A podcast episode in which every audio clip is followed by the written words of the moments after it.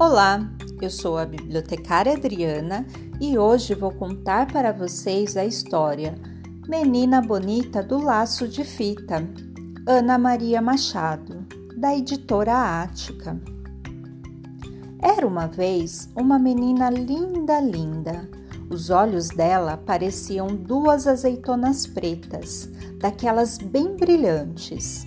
Os cabelos eram enroladinhos e bem negros, feito fiapos da noite. A pele era escura e lustrosa, que nem o pelo da pantera negra quando pula na chuva. Ainda por cima, a mãe gostava de fazer trancinhas no cabelo dela e enfeitar com um laço de fita colorida. Ela ficava parecendo uma princesa das terras da África ou uma fada do reino do luar. Do lado da casa dela morava um coelho branco, de orelha cor-de-rosa, olhos vermelhos e focinho nervoso sempre tremelicando. O coelho achava a menina a pessoa mais linda que ele tinha visto em toda a vida e pensava: Ah, quando eu casar, quero ter uma filha pretinha e linda que nem ela. Por isso, um dia ele foi até a casa da menina e perguntou: Menina bonita do laço de fita, qual é teu segredo para ser tão pretinha? A menina não sabia, mas inventou. Ah, deve ser porque eu caí na tinta preta quando era pequenina. O coelho saiu dali, procurou uma lata de tinta preta e tomou banho nela ficou bem negro, todo contente. Mas aí veio uma chuva e lavou todo aquele pretume. Ele ficou branco outra vez.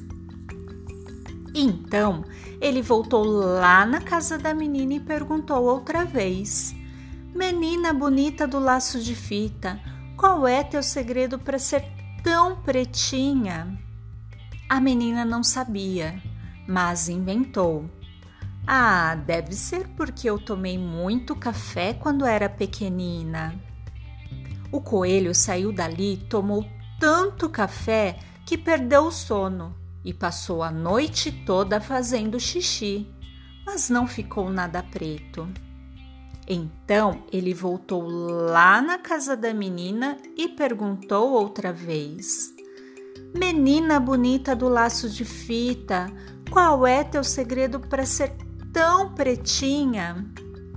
A menina não sabia, mas inventou. Ah, deve ser porque eu comi muita jabuticaba quando era pequenina. O coelho saiu dali e se empanturrou de jabuticaba até ficar pesadão, sem conseguir sair do lugar. O máximo que conseguiu foi fazer muito cocozinho preto e redondo feito jabuticaba, mas não ficou nada preto. Por isso, daí alguns dias, ele voltou lá na casa da menina e perguntou outra vez: Menina bonita do laço de fita, qual é o teu segredo para ser tão pretinha? A menina não sabia e já ia inventando outra coisa, uma história de feijoada, quando a mãe dela, que era uma mulata linda e risonha, resolveu se meter e disse: Artes de uma avó preta que ela tinha. Aí o coelho, que era bobinho, mas nem tanto, viu que a mãe da menina devia estar falando mesmo a verdade, porque a gente se parece sempre com os pais, os tios, os avós e até com os parentes tortos. E se ele queria ter uma filha pretinha e linda que nem a menina, tinha era que procurar uma coelha preta para casar. Não precisou procurar muito Logo encontrou uma coelhinha escura como a noite, que achava aquele coelho branco uma graça.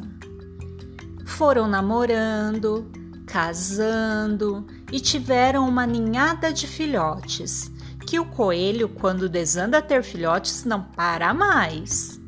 tinha coelho para todo gosto: branco bem branco, branco meio cinza, branco malhado de preto, preto malhado de branco e até uma coelha bem pretinha. Já se sabe, a filhada da tal menina bonita que morava na casa ao lado. E quando a coelhinha saía de laço colorido no pescoço, sempre encontrava alguém que perguntava: Coelha bonita do laço de fita, qual é teu segredo para ser tão pretinha? E ela respondia: Conselhos da mãe da minha madrinha. Até a próxima!